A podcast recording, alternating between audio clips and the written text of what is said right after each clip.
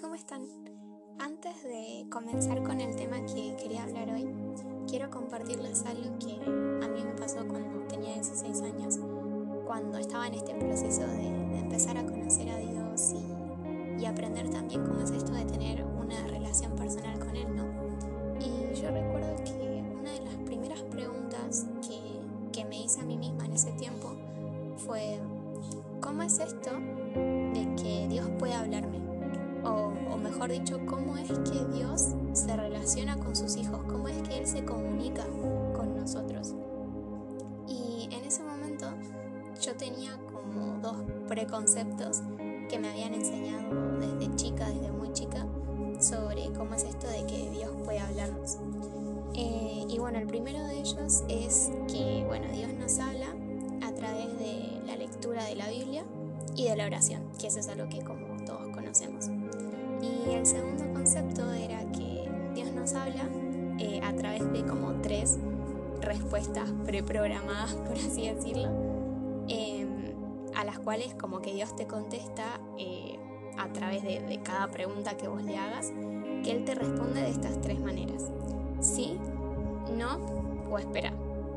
Entonces, en ese momento yo empecé a como a replantearme un montón de cosas y a hacerme preguntas de, che, pero ¿cómo es, cómo es eso? O sea, ¿cómo es que Dios, el mismo Dios que, que yo veo en la Biblia, que se relaciona con las personas y que mantiene diálogos con ellos, eh, ¿cómo es eso de que solamente a mí me responde de esas como tres maneras, no? Eh, nada, entonces me empecé a cuestionar un montón esto eh, y a pensar si realmente era así. Y es en base a eso que, que es este mensaje que vamos a ver ahora. Así que bueno, yo los invito a que ustedes reflexionen conmigo en cuanto a estas dos cosas, de cómo escuchamos a Dios eh, y que vayamos viendo qué es lo que dice la Biblia sobre eso. Nosotros podemos ver en Hebreos 1 del 1 al 2 que la Biblia dice que Dios habló muchas veces y de muchas maneras. Entonces, una persona podría decirme, bueno, que ahí en ese versículo lo que dice es, Dios habló muchas veces y de muchas maneras.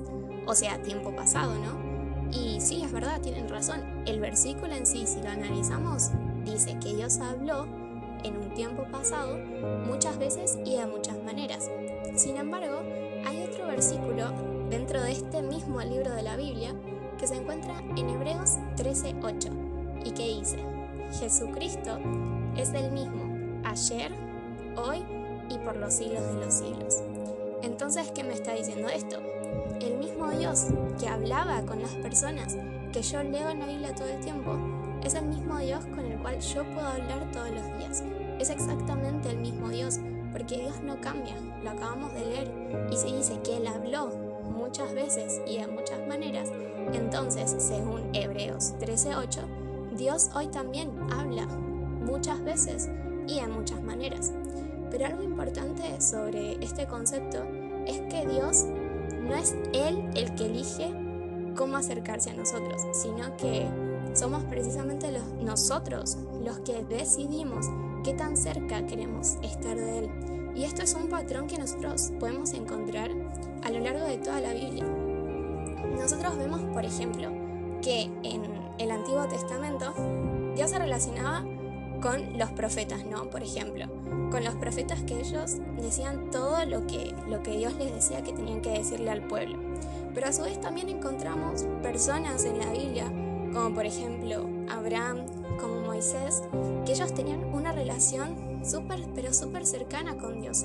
Em, pero estos hombres eh, tenían características especiales, por así decirlo, en el sentido de que ellos eran justos, ellos eran íntegros, ellos elegían obedecer y honrar a Dios y seguirlo sin importar nada. Ellos, ellos realmente buscaban a Dios, ellos buscaban esta cercanía con Dios.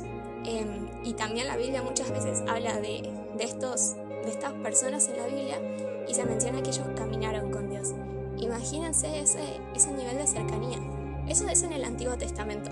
Después tenemos el Nuevo Testamento. Acá ya aparece Jesús. Jesús vemos cómo Él se relaciona con toda la gente que se rodea. Jesús es Dios hecho hombre, es Dios en la tierra. Tenían, la gente tenía contacto con Dios en la tierra. Podían charlar con Él, hablar con Él, escuchar lo que Él tenía para decir y lo que Él tenía para enseñar. Sin embargo, fíjense que, por ejemplo, dentro de los doce apóstoles, que eran las personas que Jesús había elegido, había uno en especial a quien Jesús llamaba el discípulo amado. Y yo les pregunto, ¿ustedes piensan que Jesús amaba más a Juan que a los otros discípulos? Yo realmente no creo que sea así porque en la Biblia misma dice que, que Dios no hace distinción de personas. O sea, Dios no tiene más amor con una persona que con otra, porque Dios es amor, Dios se entrega todo o no entrega nada. No es una cosa así a medias de, bueno, quiero más un poquito más a esta persona y un poquito menos a esta otra persona. Entonces, ¿qué es lo que nos está queriendo decir con que Juan era el discípulo amado?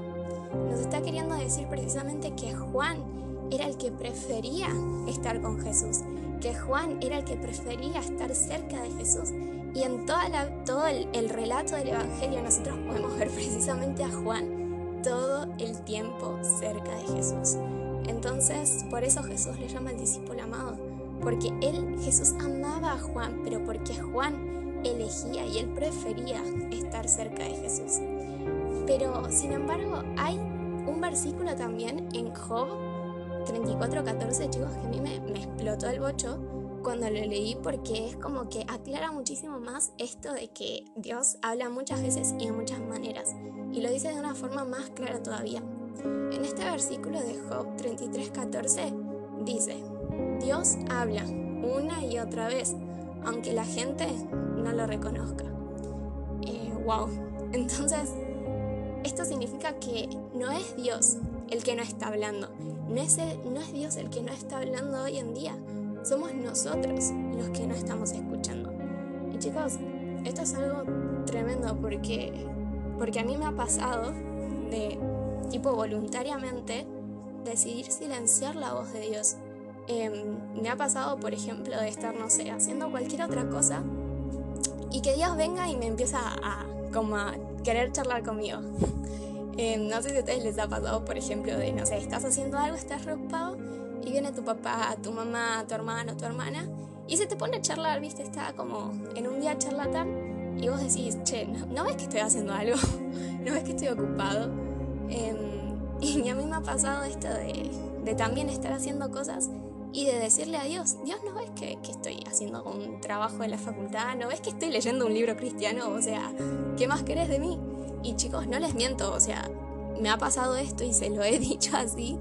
Em, y es, terrible cómo es que nosotros elegimos voluntariamente callar la voz de Dios muchas veces cuando Él quiere hablarnos.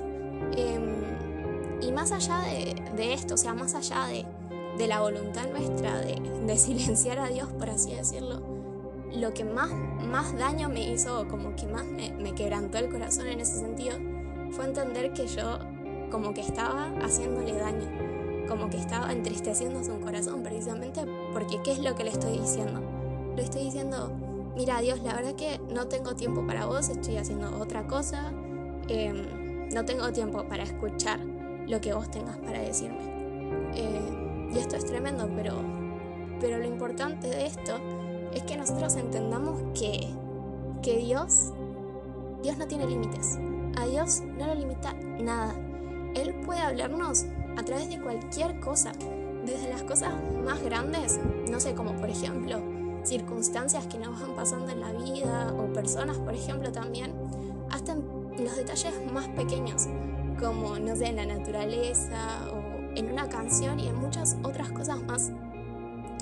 Chicos, quiero que me sigan durante estos dos minutos en este pensamiento. Dios, nuestro papá, habló personalmente a través de los profetas en el Antiguo Testamento, ¿sí? Después vino Jesús. Jesús era Dios mismo relacionándose con la gente, como habíamos hablado anteriormente. Y él le declaraba todas las cosas a la gente, todo lo que había aprendido del, Dios Padre se los enseñaba a la gente que tenía alrededor. Después Jesús se fue para estar con el Padre y cuando eso pasó vino algo mejor todavía. vino el Espíritu Santo. Y no estoy diciendo que, que el Espíritu Santo es mejor que Jesús.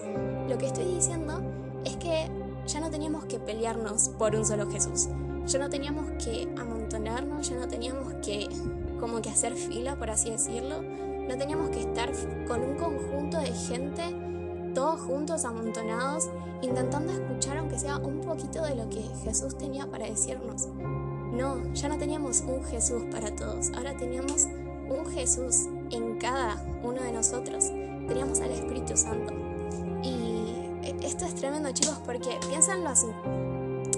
Dios al principio hablaba con los profetas, ¿bien? Era Dios hablando con los profetas. Después teníamos a Jesús. Jesús era alguien con quien vos podías estar cerca, con quien podías estar codo a codo, al lado de Jesús. Podías preguntarle cosas, podías hablarle con él. Era una relación mucho más cercana de lo que tenían antes los profetas con Dios.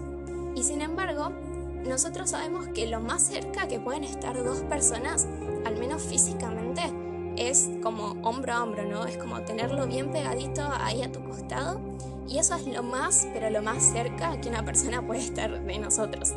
Y sin embargo, fíjense que Dios no se conformó con eso. Dios no quería estar a nuestro lado. Dios quería estar en nosotros.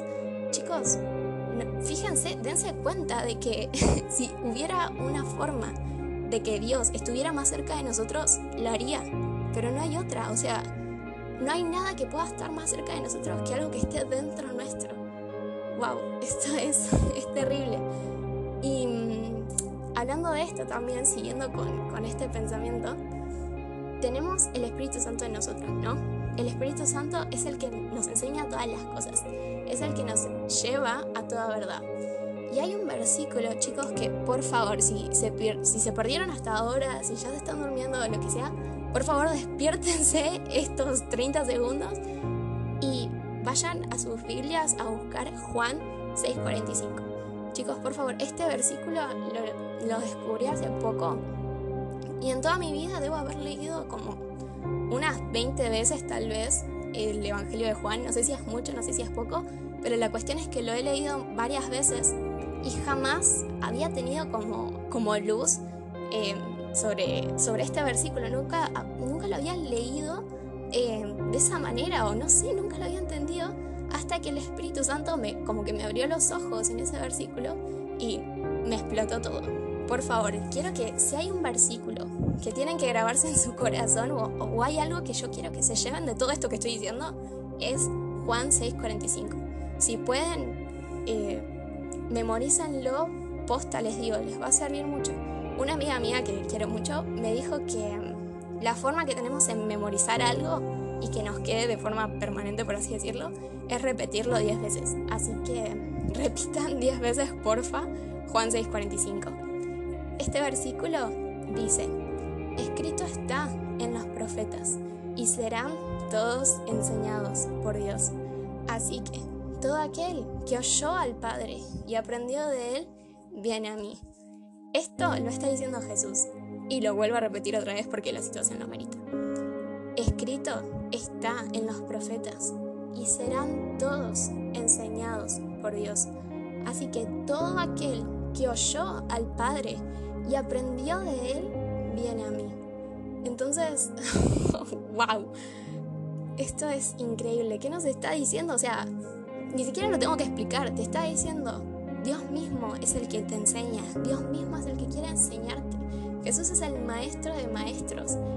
¿Quién mejor para pedirle que nos explique cosas? ¿Quién mejor para pedirle que nos enseñe cosas que van a venir más adelante? ¿Quién mejor guardador de secretos? Es como... Yo, chicos, en serio, no puedo, no puedo entender cómo es que durante tanto tiempo pensamos que Dios solo nos podía responder de tres maneras cuando acá Dios claramente te está diciendo, yo soy el, el que te enseño. Y algo más que quiero decirles es que presten mucha atención y tengan mucho cuidado con lo que ustedes están escuchando. ¿Cuál voz es la que ustedes están escuchando? Porque así como tenemos la voz de Dios que pueda hablarnos y que nosotros podemos escucharlo, recuerden y tengan presente que también tenemos al otro bando la, voz del enemigo también, que nos puede hablar también y que puede generar pensamientos en nuestra mente. Entonces, otra vez lo vuelvo a repetir. ¿Cuál es la voz que vos estás escuchando?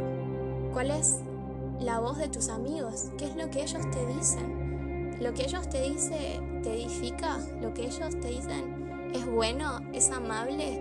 ¿Es, es digno? ¿Es, te, ¿Te ayuda a vos a confiar más en Dios? ¿A depender más de Él? ¿Te acercan a Dios? La gente que vos seguís en Instagram, en Instagram también o en cualquier otra red social, ellos te alientan a seguir a Dios esto es algo que, cada uno tiene que, reflexionar en, su vida privada, ¿no? Y fijarse, pero lo más importante de todo esto es que te lleves esto. ¿Cuál es la voz que estás escuchando? Em, nada, pueden entender ahora mi, indignación por eso de las tres respuestas preprogramadas. Así es como le digo yo, nadie, nadie lo va a decir así. Pero, a ver, no es que esté mal, pero insisto, nosotros vamos a vivir una vida en relación con lo que nosotros creamos que es posible. Hay un versículo que me gusta mucho que está en Marcos 16, 17 que dice, estas señales acontecerán o acompañarán o seguirán a los que creen, no a los que no creen. Entonces, otra vez, vos sos el que decide. Como decíamos antes, ¿cómo, cómo vos querés acercarte a Dios? ¿Crees que Él puede responderte solo con un sí, no o espera? está bien, Dios te va a responder así. Y aún así, yo realmente creo que Él se va a, no sé, va a buscar una forma de rebuscárselas para hablarte de formas como nuevas y creativas que, que antes no veías. Pero también, si crees que Dios puede decirte mucho más que eso, entonces yo te invito a que ores, que le pidas a papá que Él sea el que te enseñe. Pedir a Jesús que Él sea tu maestro y pedirle también al Espíritu Santo que Él sea el que te lleve a toda verdad. Recuerden que si bien Dios no nos fuerza nada porque el amor no te fuerza a hacer algo que vos no querés hacer, yo quiero que entiendan el hecho de que hay una puerta abierta. Una puerta abierta a nuevos niveles de conocimiento de quién es Dios y cómo podemos experimentar esto de escuchar su voz todos los días. En segundo lugar, ¿se acuerdan que yo les había dicho que a lo que también tenía entendido es que Dios nos habla a través de leer la Biblia y de, orar, ¿no?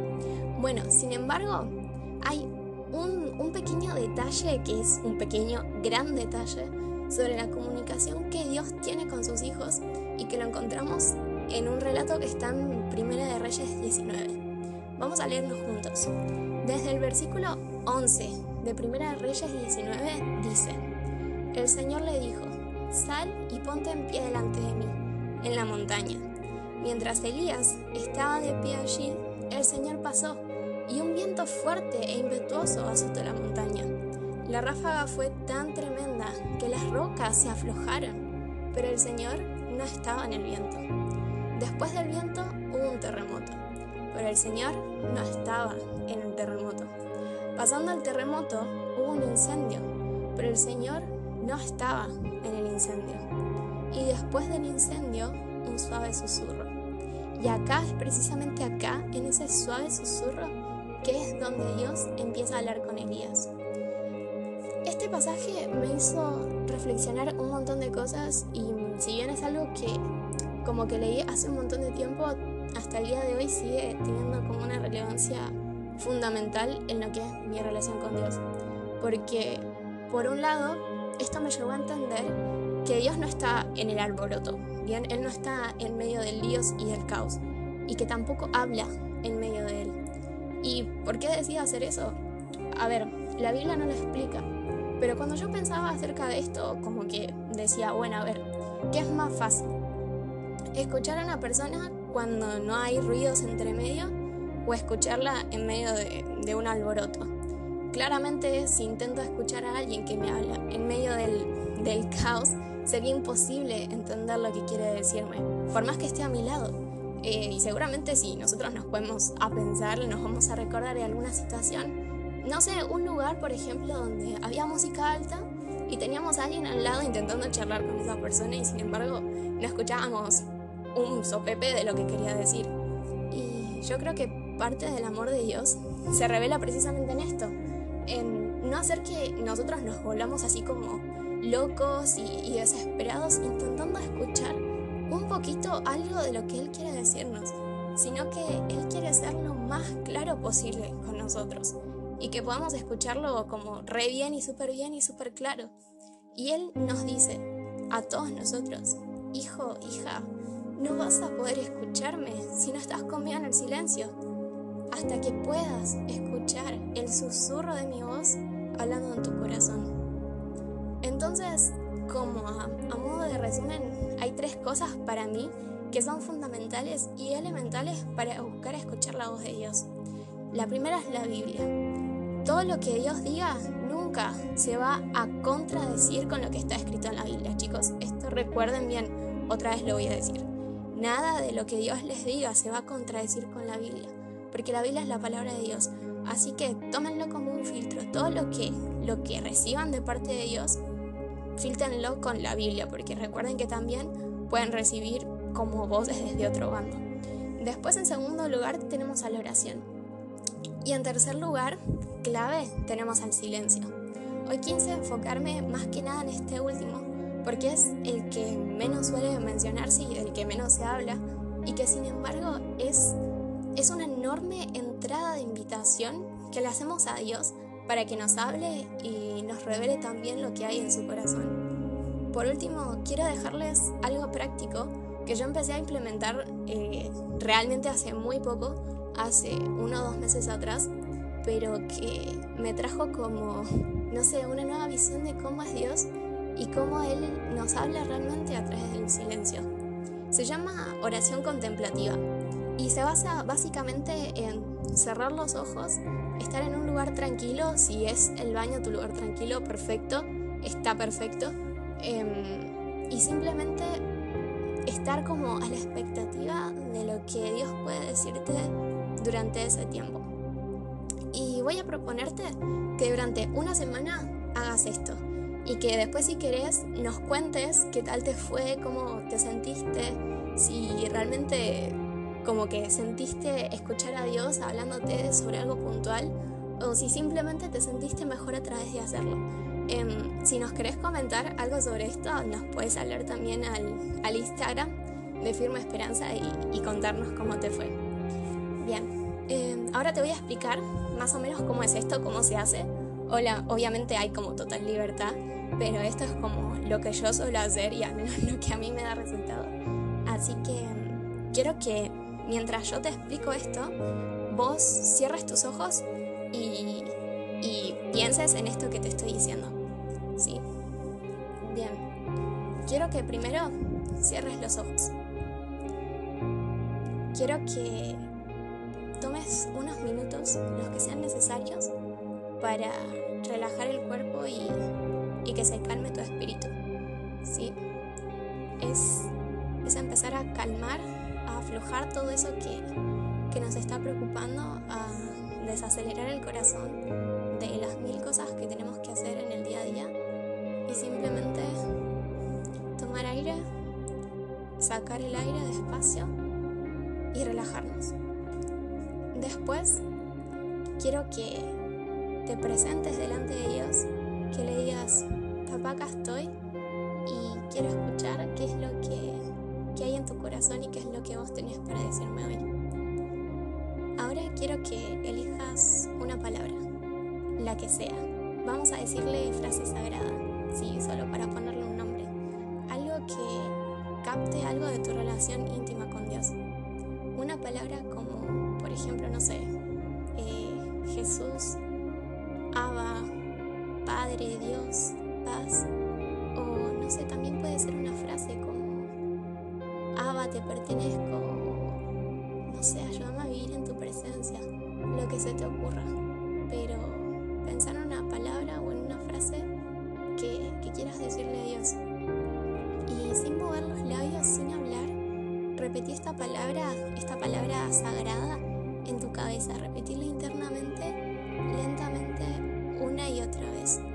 Em, imagina que estás en un bote en, el agua más calmada que hayas visto, eh, con un día despejado sin una sola nube y que sin embargo el sol no te quema y no te lastima.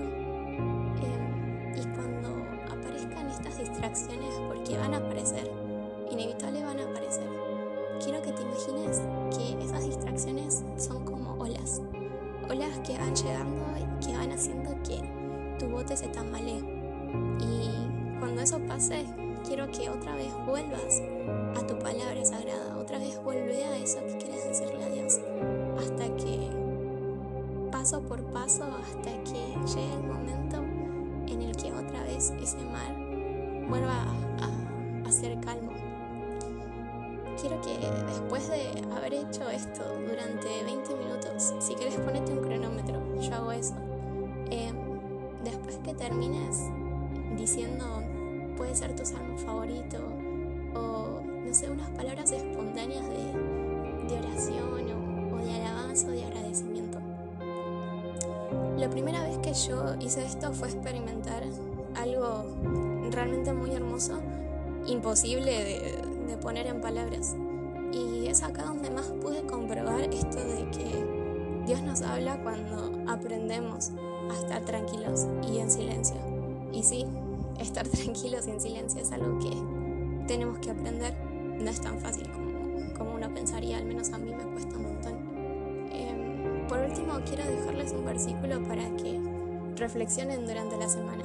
Y no, no es el típico Salmo 37, aunque también explica perfectamente a lo que venimos hablando, ¿no? Em, el versículo que quiero compartirles está en Sofonías 1.7 y dice así, Calla en presencia del Señor Jehová, porque el día de Jehová está cercano. ¿Qué es lo que yo recibí de ese versículo? Queren, el tiempo de restauración de todas las cosas está cerca.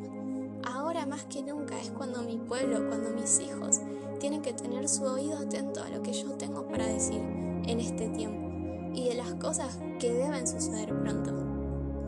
Gracias por escuchar de nuevo, espero que, esto les sea de bendición realmente tanto como lo fue para mí. Nos vemos en el próximo podcast. Que Dios los bendiga.